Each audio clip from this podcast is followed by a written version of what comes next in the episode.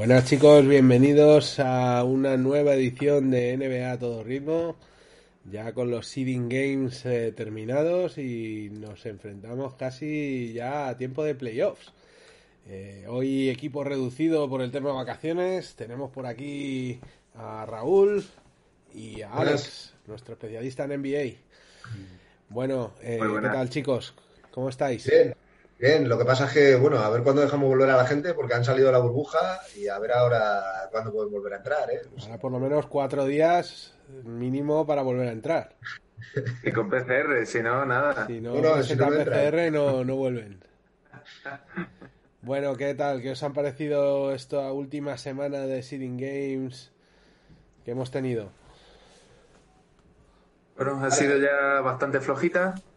Eh, en el anterior programa, como ya vimos, había muchos muchos puestos de playoffs que ya estaban prácticamente asegurados y, muchos equipos ya reservándose de cara a los playoffs. Entonces, muchos partidos ya sin sentido y de cara un poco a los al, a ese octavo y noveno puesto del oeste pues también casi que se resolvió un día antes entonces Bien, bien, pero los tres últimos días sobraron. Un poquito flojos. Sí, Esta semana ha sido un poco más floja que, las anteriores y a mí me ha sentado muy mal, muy mal, muy mal que Fénix mm, al final no lo haya conseguido.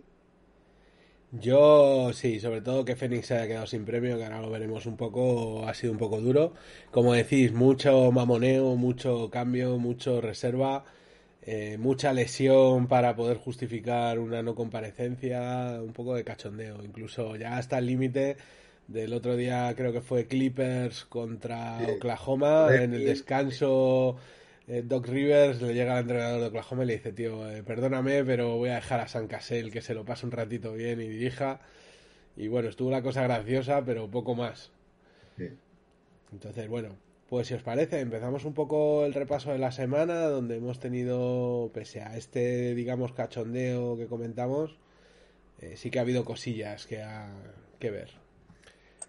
Pues ya tenemos los líderes, ya tenemos por el lado del este que acabará en la primera plaza Milwaukee y por el lado del oeste Los Ángeles.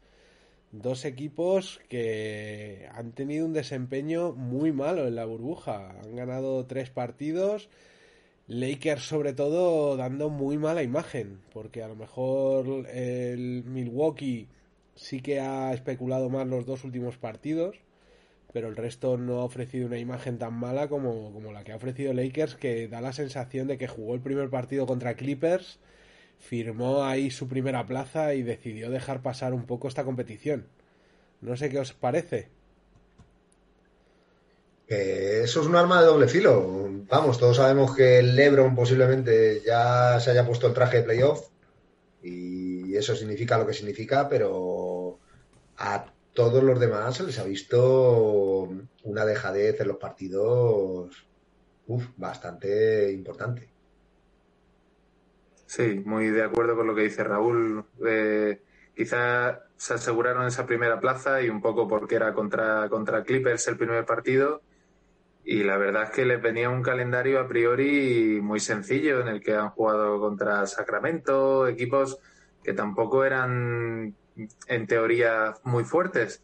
Y aún así los han perdido prácticamente todos. Y como dice Raúl veremos a ver de cara a playoff cómo se presentan. Sabemos que son grandes estrellas que en el momento de dar el paso adelante eh, a priori deberían darlo pero bueno es que ahora el rival que se les planta no es ninguna tontería a ver, yo creo que sobre todo en el caso de Lakers se enfrentan contra uno de los equipos que vienen más en forma. Si bien es cierto que es un equipo que tiene una rotación muy limitada, como es Portland Trail Blazers, eh, que en algún caso le puede generar problemas porque no les veo yo del todo preparados para tirar para adelante, eh, tenemos que verlo porque la imagen ha sido realmente mala. Sí, además mm, se van a enfrentar a uno de los equipos más en forma ahora, que es Portland, o sea, que viene pisando fuerte. Sí que es cierto que habrá que ver qué pasa con su pivo, con Nurkic, porque, bueno, ha fallecido su madre esta semana y había dudas de si iba a salir de la burbuja o, no, pero vamos, que, yo creo que es un equipo que, ha jugado muy bien, que tiene a un Lillard eh, inmenso y que como Lakers no se proponga jugar bien, le puede hacer culpa. ¿Le seguís viendo con ese favoritismo que tenían antes de todo este jaleo? Sigue teniendo a LeBron. Solo con eso ya son favoritos a todo.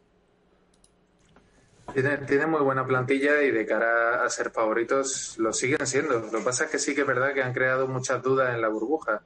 Como has dicho, igual que Milwaukee, sí es cierto que parece que se ha tomado los partidos un poco más en serio. Lakers ha dado toda la, la otra cara. Entonces veremos a ver. Yo creo que el primer partido de la serie va a ser un poco el que marque el de si, verdad, si de verdad Lakers estaban a broma o no. Sí, al final un poco, bueno, han pasado de ser uno de los mejores equipos de la temporada a, casi uno de los peores, que a mí es lo que más me ha sorprendido en todo momento, que, se han dejado llevar yo creo que demasiado. O sea, al final es un equipo que sí, que el bicho está ahí, que, que tienen a Anthony Davis y tienen a LeBron James, que son dos jugadores que están muy por encima del resto pero no sé, yo me preocupa. Lo cierto es que, bueno, eh, tienen buenas noticias porque parece ser que recuperan a Rayon Rondo. Entonces, bueno, habrá que ver un poco el desempeño que presentarán en estos playoffs. Eh, habrá que ver, habrá que ver. Bueno, pues eh, seguimos entonces un poco repasando. al final, el, el gran duelo de esta semana, que fue el que enfrentó como bien decía Alex, enfrentó tanto a eh, Miami Heat contra Indiana Pacers, un duelo en el que hubo más que palabras, bastante pique en lo que fue eh, el partido entre sobre todo TJ Warren y Jeremy Butler, que parece que tienen cuentas pendientes desde hace tiempo. No sé qué os pareció el partido. Sí, así es. Eh, Jimmy Butler la tiene, se la tiene un poco jurada a TJ Warren y, además es que es un jugador que siempre que se enfrentan se lo pide él mismo para defenderle. O sea, no deja que ningún otro compañero lo defienda y, lo quiere él. Cuando él esté en pista está él, cuando TJ Warren está sentado, pues yo me voy al banquillo también. Y bueno, pues al final, pues vamos a tener una primera ronda de estos dos equipos y, y creo que va a dejar muy muy buenos partidos. Claro, es lo que, lo que yo intentaba reflejar ahí un poco, que bueno, los dos equipos han jugado dos partidos en esta burbuja, han ganado uno cada uno y esta va a ser la primera ronda de playoff eh, que van a tener en el este, entonces eh, se espera muy buen enfrentamiento. Lo cierto es que el partido, sobre todo en el primero, quizás en el segundo guardaron un poco más las cartas. A mí Miami es un equipo que me encanta, que lo veo súper bien compuesto, los jóvenes están dando un rendimiento fenomenal y sobre todo me está gustando mucho Hero y Duncan Robinson, que están jugando a un nivel que, yo no les había seguido y ojito, ¿eh? son dos jugadores muy a seguir. Luego estaba de Bayo, que, es un jugador que viene ya ofreciendo muchas cosas. Eh, puede ser un rival duro en el este. Sí, además hay salseo con el enfrentamiento estos dos, entonces, bueno, pues eh, yo creo que va a ser muy entretenido de ver, la verdad. Sí, porque además hubo una jugada en la cual se enfrentaron los dos, medio se encararon y en la siguiente jugada fue, toma, sujétame este codo que, que me pesa, sin ningún tipo de descaro, o sea, se pegaron, pero bien pegado. Por ahí hay algo de información que dice que TJ Warren puede que tenga una pequeña fascitis plantar y veremos a ver, veremos a ver de cara ahora a los primeros enfrentamientos si de verdad hay lesión o no, si baja su rendimiento, pues si bajase su rendimiento, si ya Miami parte con un poco de favoritismo, si baja el rendimiento de Warren, eh, totalmente la eliminatoria la veo muy clara para Miami. Yo es que fíjate que a, Pacers eh, creo que TJ Warren ha bajado un poco, no sé si porque han ajustado las defensas sobre él si porque también se ha relajado un poco los últimos partidos y demás.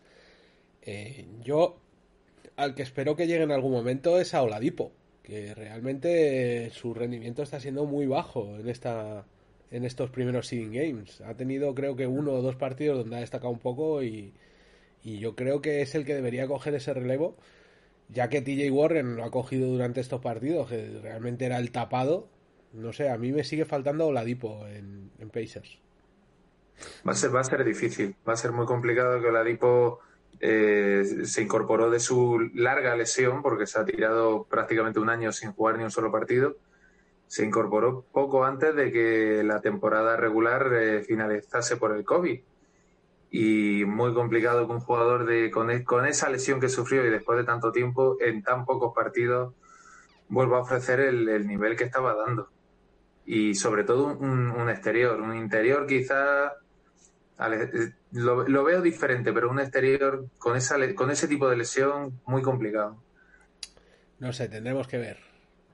Bueno, y luego hablar un poco del partidazo. Ese partido donde Portland y Dallas Maverick nos ofrecieron un partido con prórroga incluida y donde Portland un poco afianzó su lucha por entrar al, los al play-in como cabeza de serie eh, un partido donde realmente Dallas lo que se jugaba era haber ganado un puesto más y haber evitado a Clippers.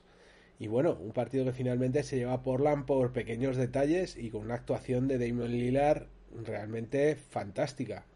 61 puntazos, que le coloca mm, junto con los otros dos partidos que había hecho por encima de 60 a la altura de leyendas como Will Chamberlain. Es que fue dejando surco por la zona, ¿eh? O sea, por allí no se movía. O sea, fue un partido que, que, que, que le veías y le veías imparable. O sea, daba lo mismo lo que hicieras. Yo creo que este partido fue el que cambió un poco la votación, por lo menos por mi parte, para lo que es el MVP de, de esta burbuja, donde hasta este partido yo veía a Luca como un contendiente muy firme, pero es que Demian Lillard desde ese famoso partido contra Clippers donde se estuvieron riendo de él por fallar los tiros libres decisivos, eh, parece que le han puesto banderillas de fuego y, y, está realmente tremendo. Lo que no sé es si le va a llegar la gasolina. Se está pegando unas minutadas brutales, la verdad. O sea que, pero bueno, yo creo que, que tiene gasolina para esto y para más. Sí, el año pasado, los playoffs del año pasado ya, ya se los pegaba. ¿eh? Ya sus 42, 43 minutos no se los quitaba nadie. Un partido donde Así que también me, me destacó. imagino que este año será igual. Un partido donde también destacó por Zingis, que fue realmente el puntano anotador de Dallas con 36 puntos. Y, y, muy buen porcentaje de tiro. Y un porcentaje de tiro realmente espectacular. Yo creo que fue. Yo, para mí, puede ser el mejor partido de la burbuja. Sí, yo... Sí, que quizás sea uno del. Si no es el más bueno, el segundo seguro. Sí. Fue un espectáculo. Junto también con el, con el mismo Dallas contra Milwaukee, que ganó Dallas. Sí. Quizás pueden ser los dos mejores partidos de la burbuja. Sí, sí, precisamente ese Pero, es el que te decía. El, el, otro que tuvimos con varias prórrogas que también estuvo también estuvo muy bien. No recuerdo ahora mismo. El Denver. Eh, Utah Denver contra Denver. Contra Utah. Denver, Utah, sí. sí, sí pero, también fue muy buen partido. Pero fue un partido un poco distinto porque fue un partido muy apretado donde hubo mucha prórroga precisamente por esa apretura. Pero es que este fue un partido donde los dos fueron a tumba abierta. Eh, anotaciones desde todos los lados, buenos porcentajes, o sea, jugaron los dos equipos un partidazo. De hecho, yo creo que el partido lo tira Dallas porque hay una serie de jugadas que hace Dallas bastante malas que aprovecha eh, Portland. De hecho, os voy a poner una pequeña imagencita de lo que fue eh, esa actuación de Lillard con este triple, que no sé qué os parece. Yo es la primera vez que veo caer una bola de esa manera dentro. De hecho, él mismo se encomendó a su hermana, que murió hace poco, y dijo que, que le había ayudado a que entrase ese triple. Bueno, al final todos los, todos los jugadores tienen que tener un poco de suerte y, y aquí se, se, demuestra, claro.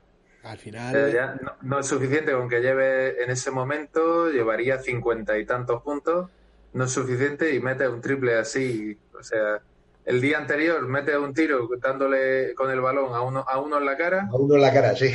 Y al día siguiente mete este triple, pues dice, pues tú, y, tú tienes algo. Y creo que ver, fue dos claro... días después, dos días después, desde el logo de la pista, se frena y mete el triple. O Lo que está claro es que está de dulce, o sea, está de dulce. Y si mantiene este nivel para playoff, van a ser unos partidos muy entretenidos de ver. O sea. Está imparable. Bueno, para pues mí a día de hoy quizás sea el, el mejor base de toda la NBA. Sí, siempre es un tío que se ha mantenido ahí un poco, que nunca se le ha dado el estatus quizá de, superestrella y está demostrando que no solo es una superestrella, sino que es de los mejores en su posición. Yo creo que esta burbuja nos está demostrando que de verdad Demian Lillard tiene razón, él lleva reclamando mucho tiempo que es el gran olvidado por todas las votaciones y todos los premios de la NBA y yo creo que no le está dando la razón esta burbuja, es decir, él está cuajando unas actuaciones espectaculares, está jugando a un nivel de gran estrella y hablamos de un jugador que no entró ni en el All Stars. Creo que, hay que empezar a tenerle más en cuenta en, esa, eh, digamos, zona noble de las estrellas donde siempre se le deja fuera. Bueno, pues eh, vemos si queréis un poco lo que fue la lucha del playoff, que al final, como comentábamos, llegó todo por decidirse hasta la última jornada en el oeste. Eh, al final Portland consigue el 8, que le da la ventaja de campo para ese play-in. Han conseguido remontar esa posición que hasta el momento tenía Memphis. Memphis, que ha dado un rendimiento muy bajo en esta burbuja. De hecho, creo que es de los peores equipos junto con Washington. Ciertos que han tenido alguna lesión que les ha lastrado mucho. Ya veremos más adelante, pero sí, sí, para mí la gran decepción de esta, de esta burbuja. A ver, para mí como decepción no, porque realmente mm, es un equipo que ha tenido una lesión muy, muy fastidiada. Es decir, a mí Morán me encanta, me parece un jugador tremendo, pero le falta su otra pata. O sea, al final se han quedado ahí a mitad y y yo creo que eso les ha lastrado mucho. Los primeros partidos jugaban de una manera completamente distinta. O sea, al final Jaren Jackson Jr. aporta muchísimo a este equipo y yo creo que el perderle ha sido fundamental. sí, pero yo antes de la burbuja tenía muchas expectativas puestas en Memphis, creí que iba a jugar pues unos buenos unos buenos partidos y al final ha entrado un poco de rebote. Eh, sí, Sí, realmente ha terminado entrando de rebote y yo creo que un poco nos ha privado de un play mucho más fuerte si hubiera entrado Fénix, que es el tercero, que consiguen cerrar la burbuja con un 8-0, con un Devin Booker espectacular, pero que se quedan fuera y sin premio. Sí, Memphis al final se aprovechó un poco de que Milwaukee ya tenía los deberes hechos, entonces decidió no, forzar ese, último partido. Yo creo que no fue tanto eso, fue más eh, o sea, Milwaukee al final reservó, porque creo que salió con Covington de titular, si mal no recuerdo. Ante Tocumpo estaba sancionado por el cabezazo que dio en el partido contra Washington a un jugador de Washington. Eh, yo creo que ellos llegaron ya con los deberes hechos y un poco eso es lo que ha deslucido un poco esta última jornada, que todos los equipos que se jugaban algo realmente se enfrentaban a equipos que ya lo tenían todo un poco hecho y, y claro, es que el jugarte una lesión a unos días del playoff pues es complicado. Y yo creo que un poco de eso se ha aprovechado Memphis, de que Milwaukee ese partido lo, jugó un poco especulando. Pero bueno, eh, también es cierto que llevaba los deberes hechos. Yo creo que también mm, hay algo que olvidamos, que Blazers llegaba con tres partidos más eh, a esta burbuja, entonces eso también le ha favorecido que en cualquier empate salía ganador. Entonces bueno, pues al final cada uno se ha llevado un poquito de, de ventaja. Yo sobre todo me da mucha pena por Fénix. Sí, es, el equipo que yo creo que más ha ganado jugar estos playoffs. La verdad es que ha sido un poco injusto quedarse ahí en la última jornada a las puertas. Pero bueno, al final pues has tenido, has tenido esa mala suerte. Eso sí, hay que reconocerles que, han jugado como un equipo y que, bueno, Booker, o sea, quizá detrás de, de Lila, yo creo que el jugador más en forma de esta, de esta burbuja. Yo, si no habéis visto, poneros el vídeo del entrenador de Fénix en el vestuario justo al final del partido, que es espectacular el discurso que les da a sus jugadores. Eh, si no lo habéis visto, merece mucho la pena. Yo, la verdad es que, como decís, me da pena. Uno por Ricky Rubio, que la verdad es que es jugador nacional y, y siempre tira un poco la casa. Y Devin Booker es un jugador que me gusta mucho, pero bueno, tampoco hay que olvidar que al final Fénix junto con Sacramento, quizá eran los dos equipos que venían un poco en el oeste como, bueno, vienen a pasar el rato porque tiene que haber 22 equipos. Entonces, este, lo que han mostrado en la burbuja es lo que deberían de haber mostrado un poco durante la temporada regular y no lo han hecho así. Y al final, por desgracia, le ha pasado factura ahora en la burbuja. Yo creo que han notado mucho la vuelta de Aiton, que, que es un jugador que tiene un serio problema encima de los hombros. De hecho, en, creo que fue en el último partido, de repente le vemos toda la primera parte haciendo bicicleta y luego se ha sabido que fue porque se le olvidó hacerse el test el día anterior, estaba con, con, la cuarentena de no haberse hecho el test y tuvieron que estar esperando hasta que llegaron en directo los resultados de los test para que le dejaran jugar y se tuvo que perder los dos primeros cuartos del partido. Yo mm. creo que cada vez que está en cancha Fénix lo nota mucho, es una franquicia que está haciendo las cosas muy bien, está construyendo un equipo muy bueno y ojito de cara al futuro. Yo creo que es una franquicia que tiene mucho futuro. El, fichaje de Ricky le ha, le ha dado algo que necesitaban, que es un jugador que les mueva el balón y que les ayude un poco a Booker y a Aiton a conseguir esos balones. Y no sé, a mí es un equipo que me ha gustado mucho y el entrenador Monty Williams la verdad es que está construyendo un muy buen proyecto. Solo habrá que ver si consiguen mantener mantener a Booker, que siempre están ahí los cantos de sirena de, Minnesota.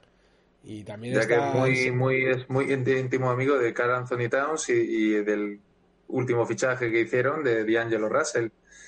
Y llevan un tiempo ahí los cantos de sirena del Big Three, el nuevo Big Three joven. Veremos a ver si consiguen eh, que se quede. Y el señor Damon Green, que también le ha tirado la caña. También, también. ha costado... Aunque no sé, no sé dónde lo van a meter, a, tanto escolta y base. A Damon Green que le ha costado pagar más de una caña, precisamente cierto comentario que hizo en la tele. Eh, realmente comentó en una de las retransmisiones que debería abandonar Phoenix y buscarse otro equipo y demás y le han metido una sanción de 500 mil dólares por cierto por ese comentario. Bueno, habrá que ver. Y luego el cuarto que estaba en la lucha, que es el clásico, eh, los Spurs fuera de playoff. La última vez que pasaba esto en el año 1997. O sea, para que os hagáis una idea.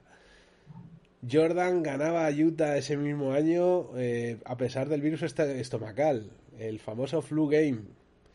Allen Iverson, jugador ya retirado, rookie del año. Y Carmalone, MVP. Y lo más curioso, esta era la página de la NBA en ese año. O sea, para que os hagáis una idea de, lo que tiene. O sea, creo que la racha más grande detrás de San Antonio de entrada a un playoff la tiene Houston con 5 o 6 años. Y estos llevaban 20, 22 años. O sea, algo histórico, como, como poco. Y no han quedado tan lejos de poderse meter, ¿eh? No, estuvieron hasta el último momento. La, victoria de Phoenix les dejaba fuera y perdieron el último partido contra Utah, que ya no se jugaban nada. Pero realmente han aguantado hasta el último partido. Todo ello sin su estrella, sin Ulrich y, jugando unos partidos muy buenos y, un gran desempeño en esta burbuja. Yo creo que todo el mérito, una vez más, al señor Popovich que ha sacado petróleo de esa plantilla. O sea, estamos hablando de que estaban jugando con Paul de, de, de pivot titular. O sea. Sí.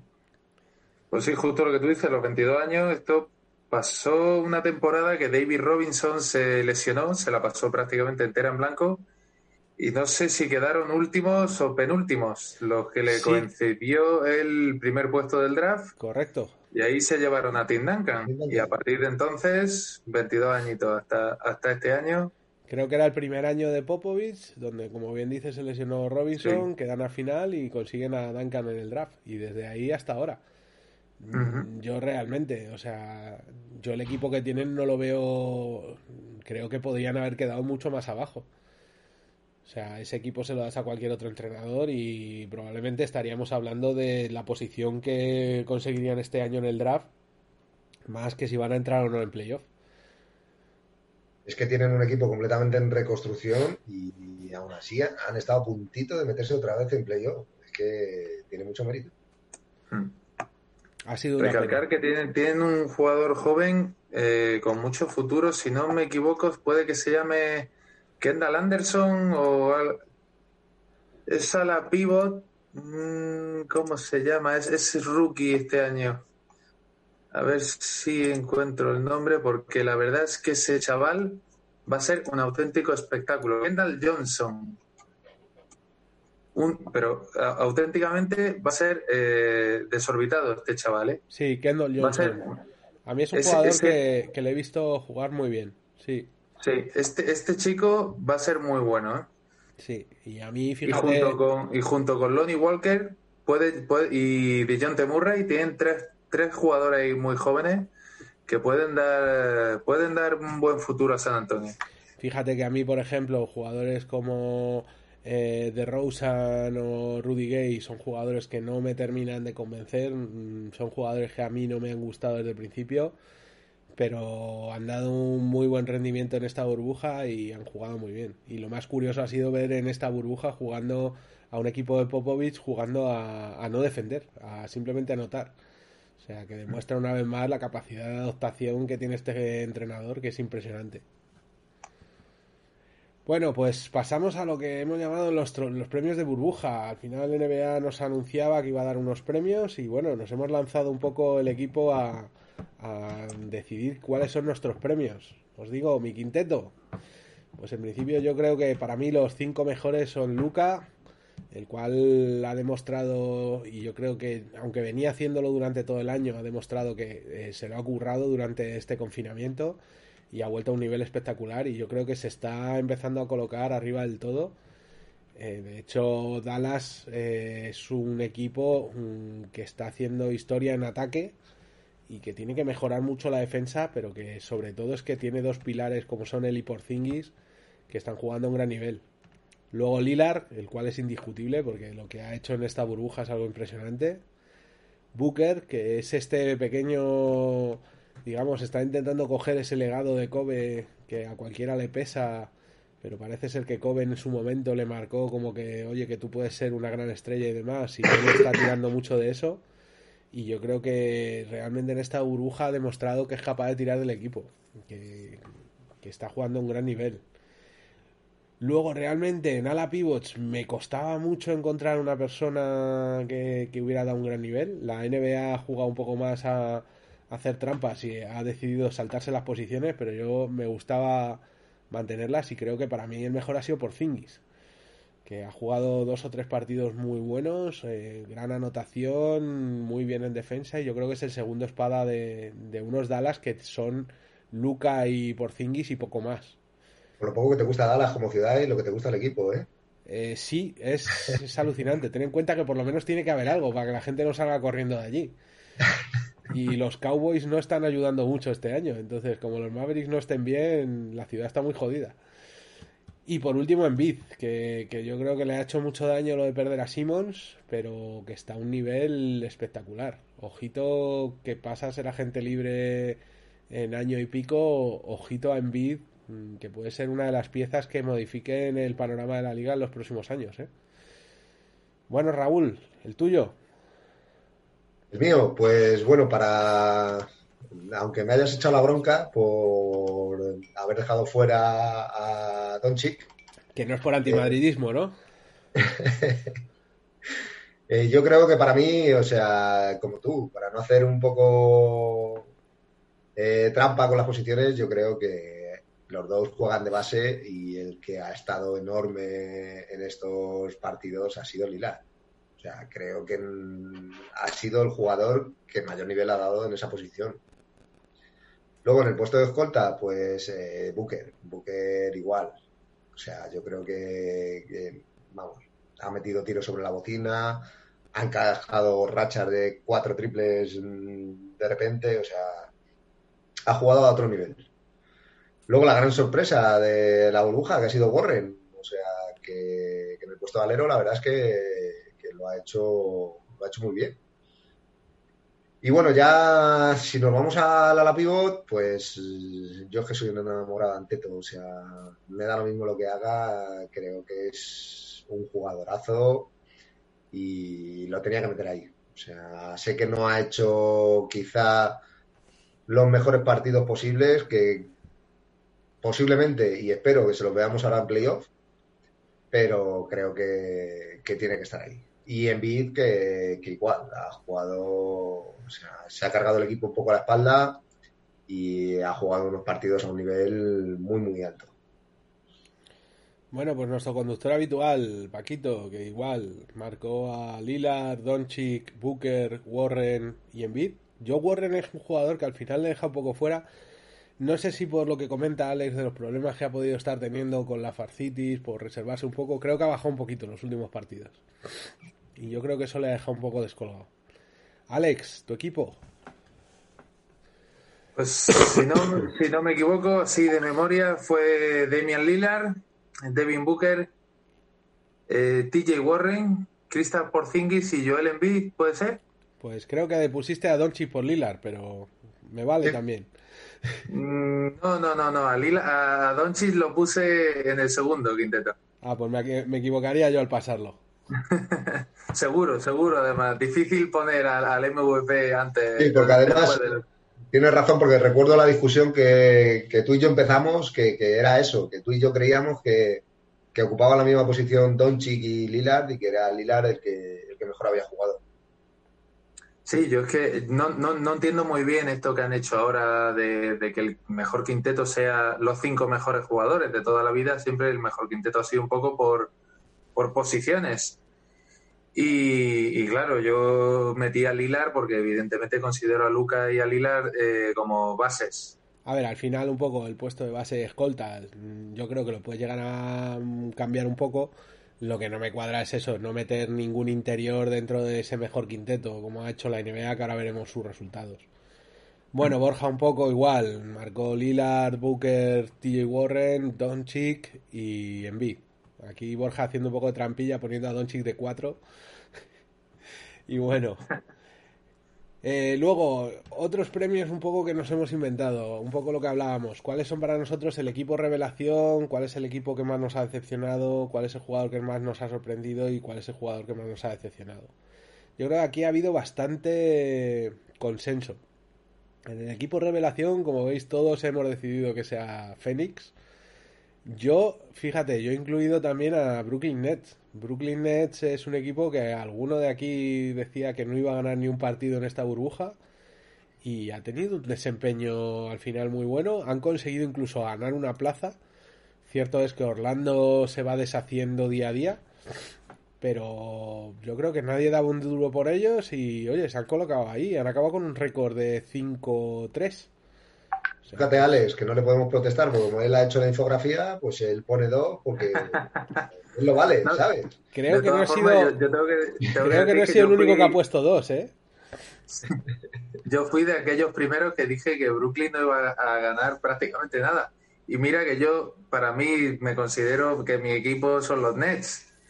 Y, y no confiaba nada en ellos y me han sorprendido mucho, ¿eh? sobre todo, y, y eh, conforme han ido pasando los partidos, lo hemos ido hablando aquí, que esta gente que han fichado un poco para la burbuja se han dejado los cuernos. Es que yo creo que se habla mucho de ese 8-0 de Phoenix, que es espectacular, pero es que recordemos eso, que Brooklyn venía con jugadores de reemplazo. claro, o sea, ¿quién, es Tyler Johnson? ¿Quién conoce a Tyler Johnson? Sí, sí. O sea, nadie, Pues, pues, el tío se ha marcado unos partidazos. Tú te los coges y realmente por nombres no tienen ninguna estrella realmente espectacular. De hecho, Jamal Crawford, que era su jugador casi más conocido, lo pierde en el primer día o el segundo día. Y luego, claro, estamos hablando de gente como Luguabu Cabarot. Que si a ti te dicen antes de la burbuja quién es ese tío, te cuesta.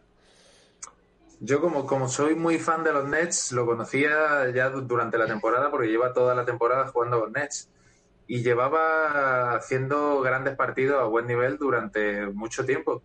Pero sí que es cierto que, que, tú te sales fuera un poco de la órbita del que siga más de cerca a los Nets y a ese jugador no lo conoce nadie, a pesar de que ha pasado por varias plantillas NBA. Y Caris Levert, que ha jugado también a un gran nivel.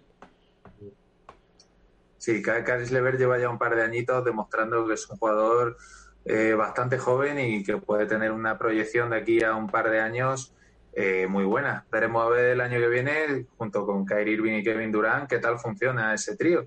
pero puede, puede ser un trío bastante importante de, ver. ¿eh?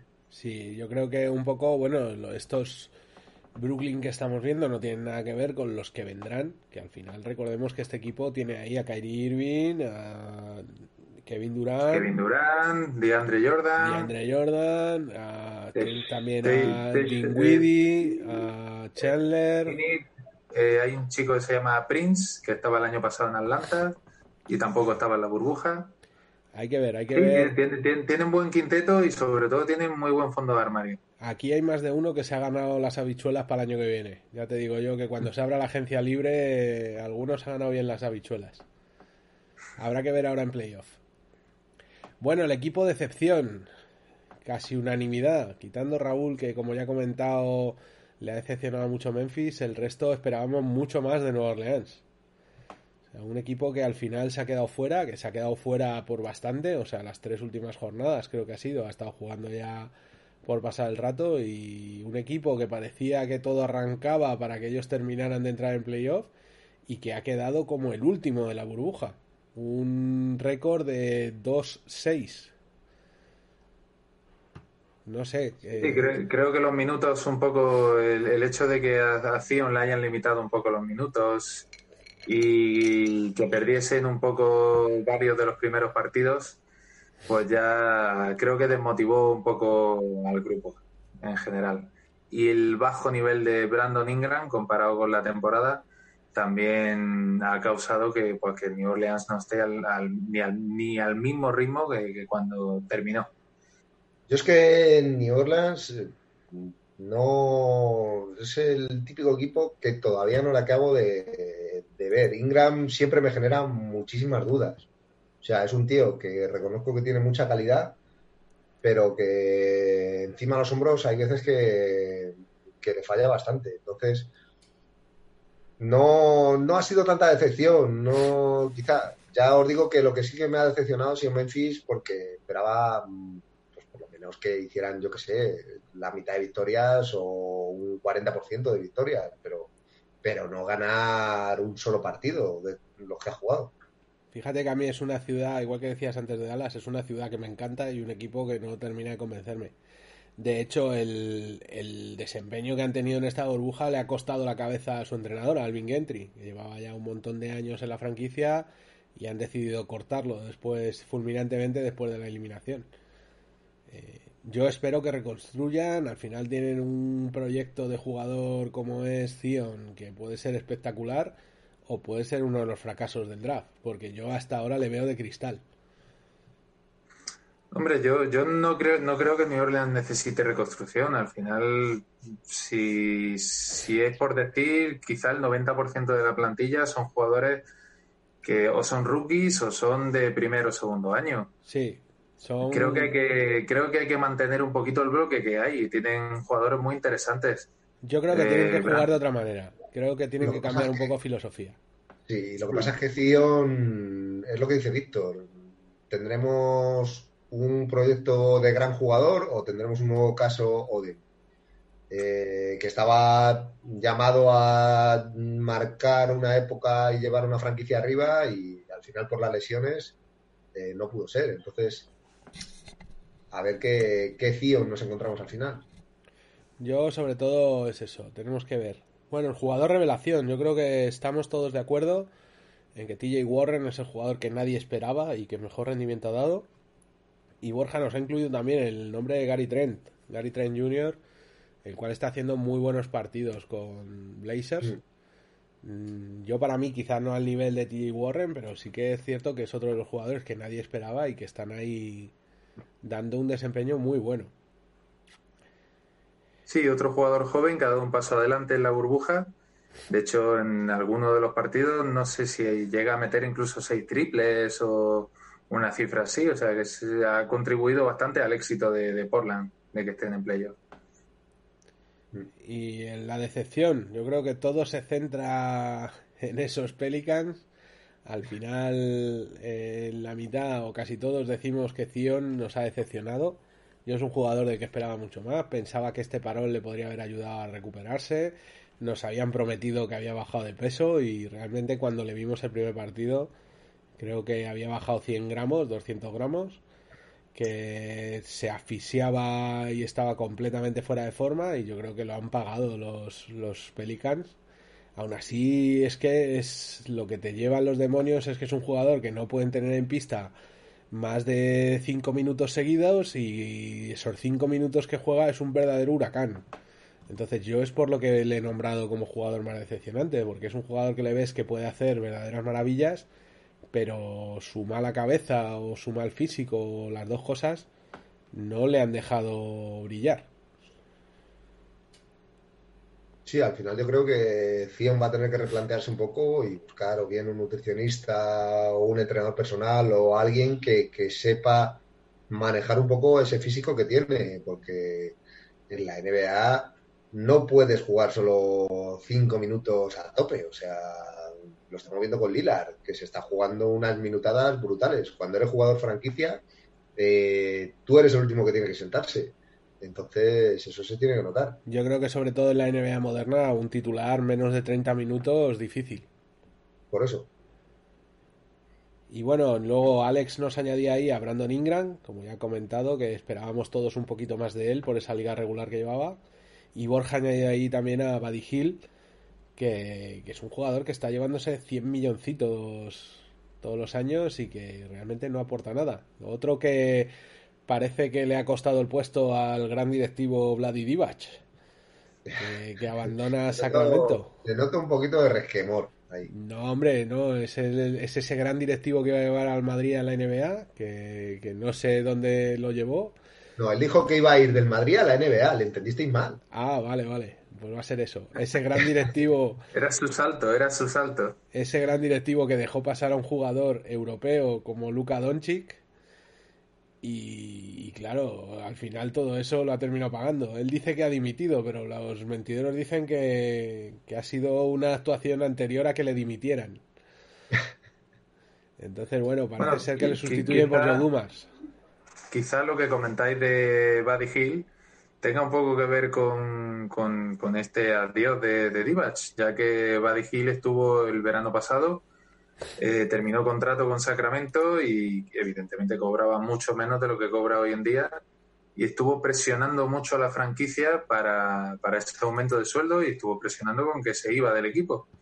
Al final Sacramento concedió ese, ese contratazo y quizá un poco viene de ahí la, el despido de Divas, de decir, mira, no queríamos darle este contrato a este tío, tú te empeñaste en que sí y mira por dónde nos ha salido la jugada. es, todo rumorología que ahora mismo pienso yo, pero... Yo creo que el tema de Luca, es que el tema de Luca, según está avanzando la carrera de Luca, eh, puede ser recordado como el famoso, la famosa cagada de Portland Trail Blazers con Michael Jordan. O sea, puede ser una así, de haberlo tenido ahí en las manos, sobre todo cuando tienes un director ejecutivo que es europeo, dejarte pasar un jugador como Luca, eh, yo lo veo muy flagrante. ¿eh? Sí, sabiendo, sabiendo lo, lo, que estaba haciendo en Europa y sabiendo, conociendo un poco el básquet europeo, pues sí, quizá tenga todavía más, más agravante. A ver, con Lucas yo sé que los madridistas lo veían muy claro, pero sí que es verdad que había mucha gente con muchas reservas de a ver qué tal se le daría a Lucas en la NBA con, con otro tipo de jugadores que no fueran los europeos. Entonces, sí que es verdad que, se ha hecho completamente al juego y que está en un nivel que, que nadie esperaba ni en su etapa de rookie ni, ni de ninguna de las maneras. O sea, yo creo que ha superado las expectativas con creces. Yo creo que un jugador que ha sido capaz de batir todos los récords de precocidad de todas las competiciones era para tenerlo un poquito en cuenta.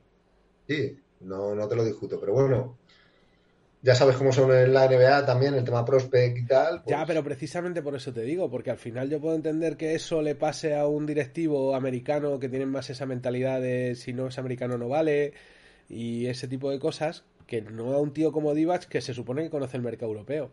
Claro, lo que pasa es que Divac lleva sin ver el mercado europeo, pues eso, desde que estuvo en el Madrid de paseo. O sea... Ya, pero eso explícaselo tú al que le está pagando al señor Divac, que, que ahí es donde va a llegar el problema, que ese es el que le tiene que explicar las cosas. Ya. Que yo entiendo que un tío como Divac, y además, por ejemplo, igual que digo una cosa, digo la otra. Igual que ha aceptado, por ejemplo, con Popovich, eh, digo, perdón, con Popovich, con Bogdanovich, ha aceptado completamente. Es un jugador que se está adaptando muy bien a la liga, que está dando muy buenos minutos, pero, pero es que lo de dejar pasar a Luca es un poco flagrante, máxime cuando necesitaban un base. Entonces, bueno, eh, yo creo que eso es lo que le ha costado un poco el puesto. Bueno, los premios oficiales de la NBA. En el primer quinteto, comillas, comillas, nos han dado a Devin Booker, Luka Doncic, Damian Lillard, James Harden y TJ Warren. Había que meter a James Harden. Yo no sé qué tiene este jugador con la liga. A Harden lo está metiendo un calzador en todos lados. Sí, porque mira, yo podría haber entendido que te metan a TJ Warren de 4 y hubieran metido en bid, pero me parece que en bid ha estado muy por encima de Harden en este en esta burbuja. Creo que Embiid merecía estar en este primer equipo. Harden yo no sé qué tiene con la liga. Hombre, eso de llevar la mascarilla incorporada, pues eh, al final cuenta. Sí, pero bueno, eh, digamos que no se le da muy bien lo de elegir mascarillas. No, no, no, no ha sido el más afortunado eligiéndolas. Yo fíjate que es un jugador que yo reconozco que le tengo mucho asco. De hecho, he perdido mi apuesta que dije que Houston no se clasificaba en el playoff, al final han entrado. Pero, pero bueno, yo es que es un jugador que no me termina de gustar porque a mí esos espasmos cervicales que le dan me ponen muy de los nervios. Siendo admirador de Rudy, ¿eh? Siendo admirador de Rudy. Bueno, ya sabes que no soy yo muy de Rudy, pero. Pero bueno, eh, hay que quererle. Eh, fíjate que no me gusta en ese tipo de actuaciones y demás. Eh, yo no sé qué tiene con la liga, que a la liga le encanta. Y lo mete en todas estas listas. Bueno, al final es un jugador que ha promediado 34 puntos. Como, como te pasa a ti, a mí tampoco no me gusta nada. Soy anti-Harden. Pero bueno, pero al final los números están ahí. No sé si también han sido 34 puntos con 8 asistencias y, unos cuantos rebotes. O sea que al final. Pero yo soy, un clásico, yo soy un clásico. A mí, joder, ponme posiciones. O sea, realmente por mucho que el 4 y el... O sea, puedes jugar con el 4, el 5, el 2 y el 3, eh, pero ¿por qué no hay un pivot ahí? Esto lo que demuestra es la reconversión al básquet moderno de la NBA, donde lo, que, lo único que vale es meter puntos. Es decir, puedes ser el máximo asistente, el máximo reboteador, que si no eres el máximo anotador, pasas a segunda fila. Yo tengo una duda en esta NBA y es si un tío como Rodman, por ejemplo, con el papel que tenían los Bulls y eso, ¿qué haría ahora en, una NBA de este tipo? O sea, porque... No ser, ser PJ Tucker. Sí. Sí, yo creo, creo que el, el, ejemplo más claro de, de, qué sería Rodman hoy en día. Bueno, en el segundo quinteto tenemos a Antetokounmpo, Kawhi Leonard, Caris LeVert, Michael Porter Jr. y Kristaps Porzingis. Aquí había algo de polémica, ¿no, Alex? Por el tema de Kawhi, de si ha jugado mejor Kawhi, ha jugado mejor Paul George. Sí, yo, yo, de hecho, cuando nosotros hicimos las votaciones eh, días antes de que saliesen, yo puse a Paul George en el, en el segundo quinteto ideal y, y para, para mí, eh, los partidos que he visto de Clippers, que no han sido todos, pero todos los que he visto, eh, los momentos más importantes del partido, al final el que ha tirado del carro eh, eh, ha sido George. Sí que es cierto que algún partido que no ha jugado Paul George ha jugado Kawhi Leonard y metió 36 puntos, si no me equivoco, fue contra, contra Brooklyn. O sea que al final quizá haya decantado un poco el que Leonard haya jugado algún partido más que, que Paul. Pero bueno, otro, otro que le vemos también con, para mi gusto, con un poco de favoritismo por parte de la liga, igual que, Harden. yo creo que ahí es un tema, como dice Alex, un poco más de estatus que de otra cosa. Al final, Kawhi pues ha ganado una liga. Eh, a ver, yo les he visto bastante partidos a Clippers. Creo que Kawhi se nota mucho cuando está y se nota mucho cuando no está. Es decir, al final es un jugador que tiene muchísimo impacto. Yo creo que en esta burbuja han estado los dos muy parejos, tanto Paul George como Kawhi. Y como bien dices, Kawhi tiene más nombre que Paul George en la liga. Fíjate, a mí lo que más me sorprende de este segundo equipo es la inclusión de Michael Porter Jr., que para mí es uno de los jugadores que metí un poco ahí en la votación del, del jugador que más me había sorprendido y un poco la sorpresa. Creo que ha jugado muy buenos partidos, que ha empezado a demostrar que tiene baloncesto para dar y tomar. Pero yo sigo diciendo, me sigue faltando en beat Embiid ha hecho un campeonato fantástico y yo creo que aquí eh, es que también esto de la burbuja ha sido un poco engañoso porque también ha habido equipos que, que se jugaban muy poco en muchos partidos. Entonces, pues realmente que un tío como LeBron no esté, pues es simplemente porque ha jugado muy poco. Pero es que los minutos que ha jugado ha sido espectacular. Yo solo, decir que, bueno, solo decir que Pozingris me alegro mucho que, que, le ha venido muy bien el tener a Luca ahí al lado y que realmente al final se está haciendo un, buen nombre allí en la NBA después de haber sufrido el tener que pasar por, Nueva York, ¿eh? que eso no se paga con dinero. Yo fíjate que me voy a hacer daño a mí mismo, pero creo que la llegada de Campaso a Dallas podría ser algo espectacular. ¿eh? Eh, creo que tanto Luca como Porzingis con un tío al lado que les reparta juego mm, puede ser algo brutal. Sí, se, podría plantear un poco algo parecido a lo que, con lo que juega Toronto, que juega con Kyle Lowry y Van, Van eh, Dallas podría jugar perfectamente con Campazzo y, Luca. Sí, además le quitaría a Luca mucho trabajo de subir la bola, le quitaría mucho, le permitiría abrirse más espacios. Mm, yo sigo viendo eso. Fíjate que Porzingis está jugando un nivel brutal. Y, yo creo que le está viniendo muy bien a Dallas la conexión que han firmado entre él y Luca. Pero les falta una tercera pata. Sí, sobre todo que, o sea, el dentro fuera lo hacen muy bien y que Pozingis te da un rango de tiro y, y una ayuda luego en el rebote también muy buena. Sí, sí. Bueno, el MVP, que yo creo que no hay duda. Yo creo que todos teníamos ciertas dudas hasta que han llegado los últimos tres partidos. Damien Lilar se ha salido por los lados. Eh, yo creo que muy merecido y ya era hora de que la NBA le premiase con algo así. Ninguna pega a esto, o sea, creo que ha estado a un nivel brutal. Monty Williams elegido como mejor entrenador. Yo creo que ese 8-0 que ha firmado es indiscutible. Aquí como hablábamos antes, o sea, vamos, no he soltado una lagrimita por la no clasificación de Fénix, pues yo qué sé por qué, pero para mí. Bueno, la clasificación donde como vemos Milwaukee queda primero, Toronto segundo, Boston tercero, Indiana cuarto. Estos serán los cabezas de serie. Como veis todo bastante apretadito del tercero hasta el, hasta el sexto aproximadamente en unas cinco victorias.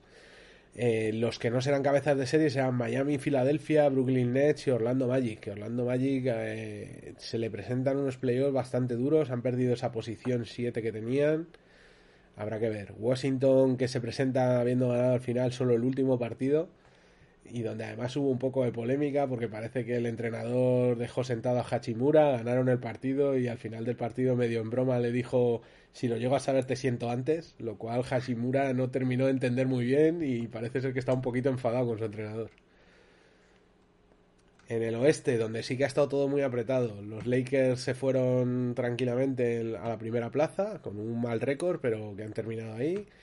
Clippers, Nuggets, Houston serán los cabezas de serie y los no cabezas de serie que serán Oklahoma, Utah, Dallas y Portland finalmente.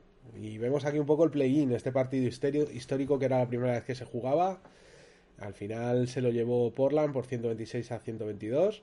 Un partido donde veis hubo bastantes cambios, donde en el tercer y cuarto cuarto se le complicó un poco a Portland y parecía que Memphis iba a ser capaz de darle la vuelta, pero al final consiguieron imponerse en el último tramo. Otro, otra gran actuación de Damien Lillard con 31 puntos y ya Morán que metió 35. No sé, ¿qué os pareció el partido? A mí se me quedó un poco descafinado. Creo que un, equipo como Fénix podría haber dado más lata, pero, pero aún así fue un partido muy igualado y muy competido. Pues yo creo que creo que, el, hecho de saber que si Portland ganaba pasaba y, y, Memphis estar todo el partido apretando, incluso ponerse en el tramo final por delante, mantuvo un poco la ilusión por ese partido. Ya al final, cuando de verdad se están empezando a jugar posiciones o eliminación, eh, un partido apretado, aunque no sea absolutamente maravilloso, siempre, siempre pica, ¿no? tiene un picorcillo ahí dentro que te dice, uh, a ver qué va a pasar. Y creo que, creo que el partido tuvo momentos bastante buenos. Hubo un, matazo de, de, Damian Lillard eh, cuando eh, Memphis estaba remontando como un poco para aplacar esa remontada. Y, bueno, el partidazo de Nurkic y sobre todo destacar el partido de Carmelo y destacar la burbuja de Carmelo. Ojo, porque era un jugador que llevaba un año y medio sin jugar, nadie le quería y parece que ha venido para quedarse en Portland. Yo creo que se ha puesto las pilas, ha visto las orejitas al lobo, ha visto que se quedaba fuera de la historia y, yo creo que se ha puesto las pilas por fin. Sí, yo creo que ha decidido eso, mm, Japón o, esto, y, al final ha decidido volver a jugar al baloncesto. O sea, yo, y bueno, mi hermano lo sabe, siempre he sido un enamorado de, Carmelo. O sea, pero sí que es verdad que había que ponerle mucha fe todos los años para, para seguir defendiendo a Carmelo. En cuanto al partido, pues la verdad es que eh, J. Morán eh, jugó muy, muy bien, con unas canastas de mucho mérito. Fue el que consiguió ahí al final acercarse, pero, pero bueno, sí que es verdad que los nervios atenazan y quizá no fue el mejor partido, pero, pero Portland lo, lo supo sacar adelante. Y sobre todo, lo que hablábamos antes, Nurkic que es muy necesario para estos Portland. Veremos a ver qué pasa con él. Bueno, pues empiezan los playoffs. Primera ronda en el este. Tendremos a Milwaukee y a Orlando. En principio, favoritismo para Milwaukee. Orlando que se presenta con muchas bajas, una mala imagen durante la burbuja. Pero Milwaukee habrá que ver si es capaz de arrancar por fin y empezar a jugar como lo hemos visto durante la regular. En principio aquí lo vemos claro, ¿no? y a priori debería ser fácil para, para Milwaukee. Sí, yo casi que casi que apostaría por un 4-0 sin ningún problema. La otra eliminatoria que enfrentará a Indiana Pacers y Miami Heat. Aquí surgirán chispas. Yo creo que es la más igualada de todas. Al final, cuarto contra quinto, eh, puede pasar cualquier cosa. Yo le veo cierto favoritismo a Miami, pese a que queda por encima Indiana. Eh, habrá que ver porque esta sí que tiene pinta de ser larga. Me gusta mucho Miami y la verdad es que preferiría que pasase Miami porque creo que puede dar más guerra en la siguiente ronda que, la que puede dar Indiana. Sí, estoy de acuerdo con Raúl.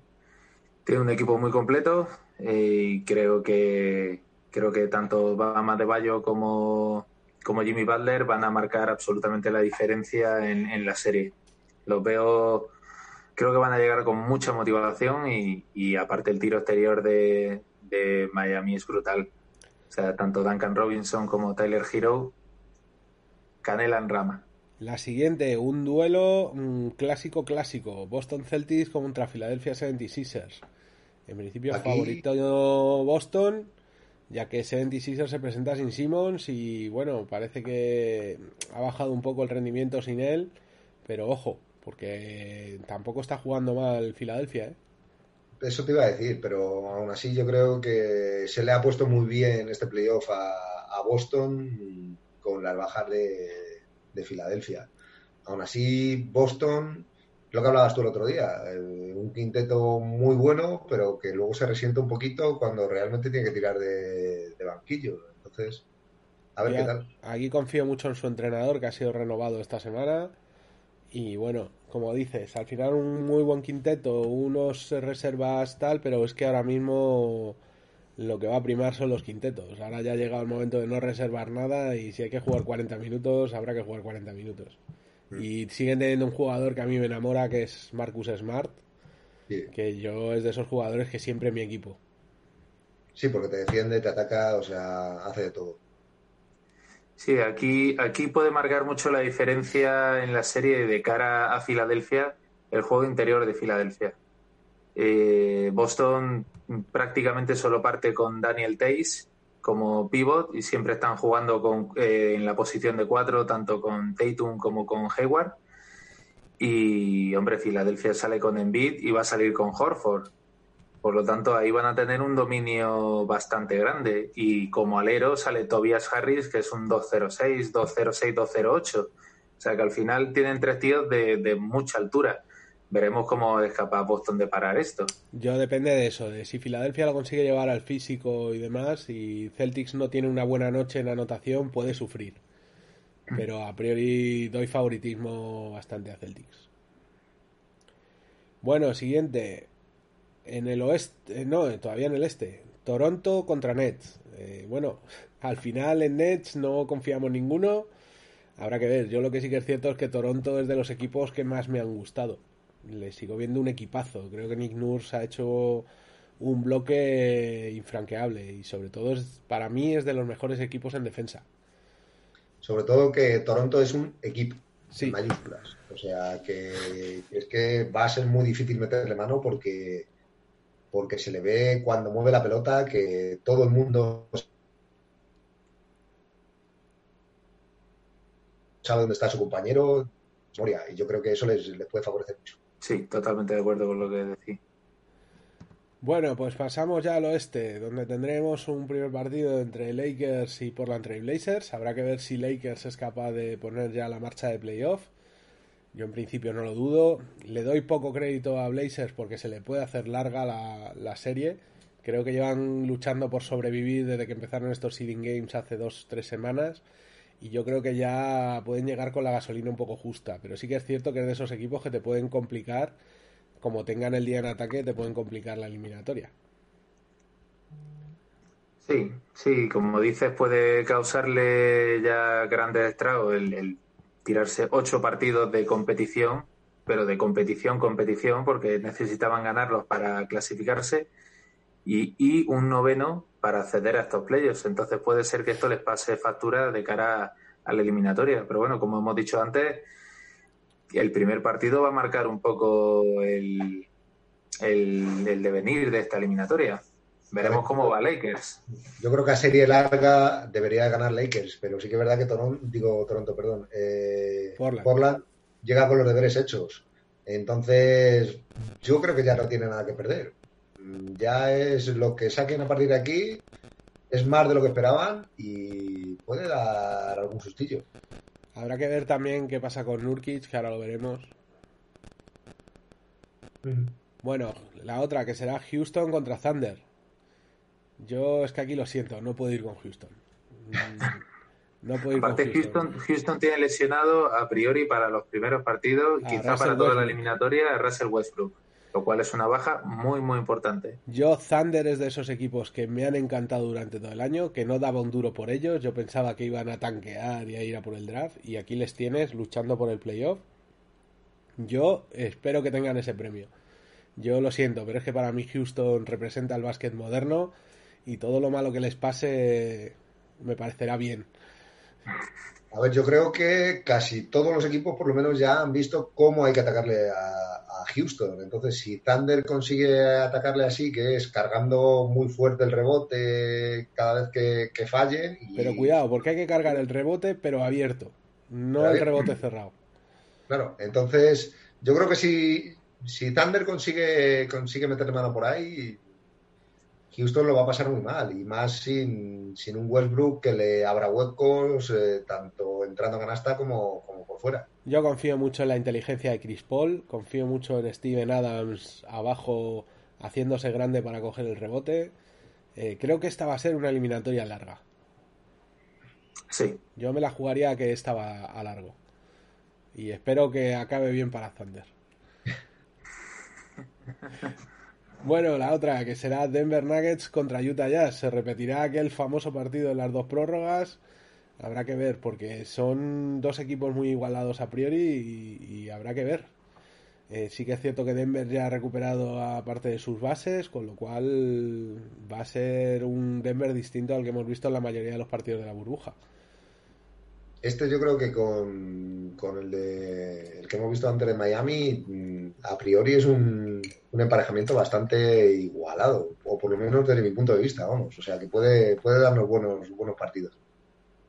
Sí, todo, todo dependerá un poco del nivel en el que vuelvan Will Barton y Gary Harris para completar la línea exterior de Denver. Bueno, Clippers contra Mavericks. Yo aquí, sintiéndolo mucho, creo que Mavericks no puede con Clippers. Para mí Clippers es de los equipos más completos, tiene piezas por todos los lados, tiene dos jugadores por puestos. Eh, yo lo veo muy complicado. Algún partido le van a conseguir levantar, pero poco más. O sea, yo creo que Clippers es una pisonadora. Para mí es uno de los favoritos. Sin duda. Sí, sí, al final Clippers tiene muchísimo fondo de banquillo y Dallas parte con su quinteto titular y, poquito más que sacar desde el banquillo. Entonces, en el momento en el que los titulares estén en el banquillo, que en algún momento tendrán que descansar, pues creo que ahí Clippers va a dar un paso adelante y, se va a llevar, eh, sintiéndolo mucho, yo creo que se llevarán los cuatro partidos. Aparte. Es un equipo muy complicado de jugar, porque como hay varios jugadores que te pueden intercambiar posiciones, Aparte yo esto lo sufrí en directo este año en el American Airlines. Eh, son el equipo que peor le viene a Luca. Son el equipo que mejor sabe para Luca. Hmm. Entonces habrá que ver. Lo cierto es que tuvieron un partido en esta burbuja bastante apretado que perdió Mavericks porque lo de Mavericks en el último, en lo que llaman los americanos el clutch time es vergonzoso. O sea, yo creo que han ganado un partido de 20 eh, estuvieron muy cerca, pero yo creo que en estos playoffs va a ser totalmente distinto. Bueno, bajas para este playoff. Derrick Jones Jr. retirado con esguince cervical eh, en esos Miami Heat. Hay que ver cómo evoluciona. Mo Bamba de Orlando Magic, que ha tenido que abandonar la, la burbuja. Es un jugador que estuvo padeció el COVID antes de entrar a la burbuja y parece ser que no se ha debido recuperar bien del todo y ha tenido que salir porque todavía tenía ciertos problemas respiratorios y demás que le han quedado como en plan secuela y van a ver si le recuperan para el año que viene ya. Russell Westbrook que se perderá toda la primera ronda probablemente por un problema de cuádriceps y habrá que ver Yusuf Nurkic porque ayer se hablaba que su madre ha fallecido por un por precisamente por el COVID y que de tener que abandonar la burbuja podría perderse toda esa primera ronda. Habrá que ver finalmente qué hace este jugador porque puede ser una pieza importante a perder por, por Blazers. Y poco más, ver un poco el bracket eh, completo de los playoffs, donde como veis al final Los Ángeles Lakers y Milwaukee se colocan arriba del todo.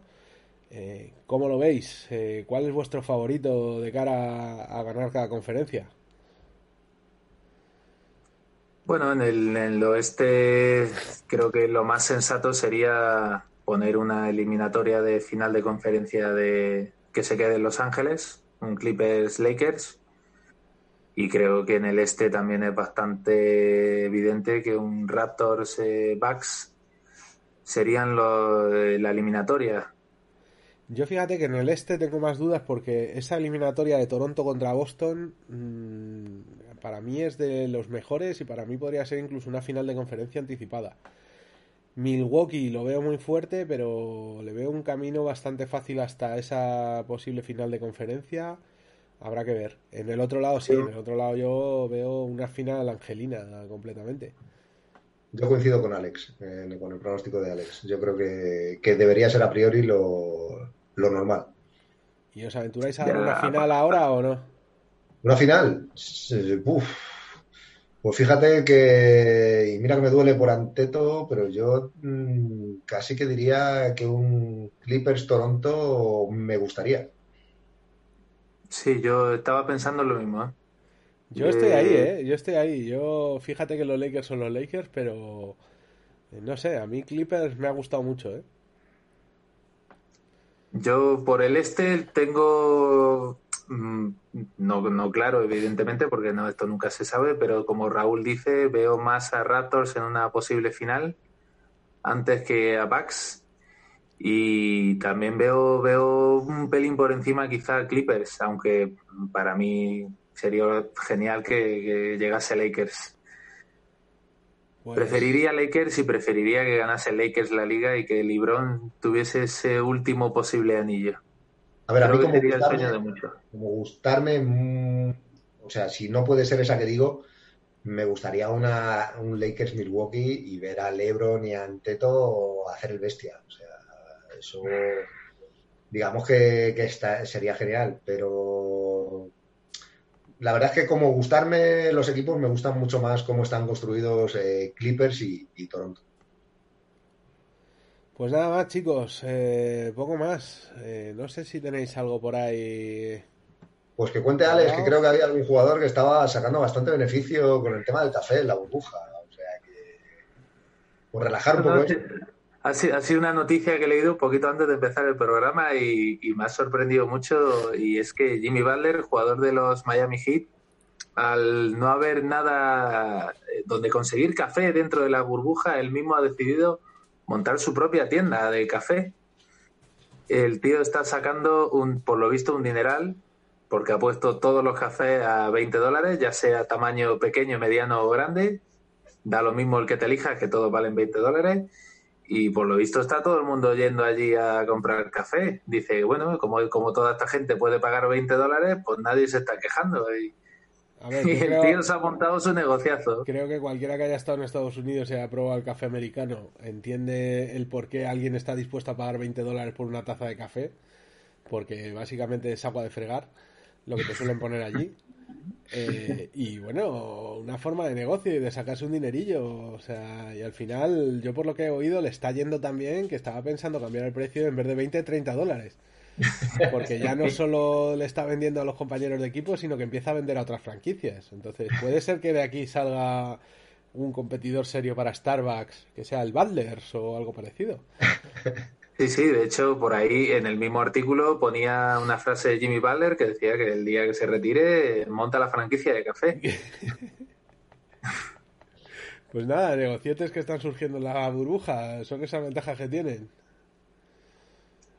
Creo que había algún otro que estaba a punto de montar una pescadería de todos los peces que estaba sacando. Eh, bueno, pues algo más, chicos. En principio. Nada más. Pues nada, muchas gracias a todos. Gracias por haber escuchado tanto el anterior episodio, que nos hemos quedado un poco sorprendidos. Y bueno, nos vemos ahora en los playoffs. Eh, la semana que viene os contamos cómo han sido esos primeros partidos. Muchas gracias. Y nos vemos, chicos. Hasta luego. Hasta luego.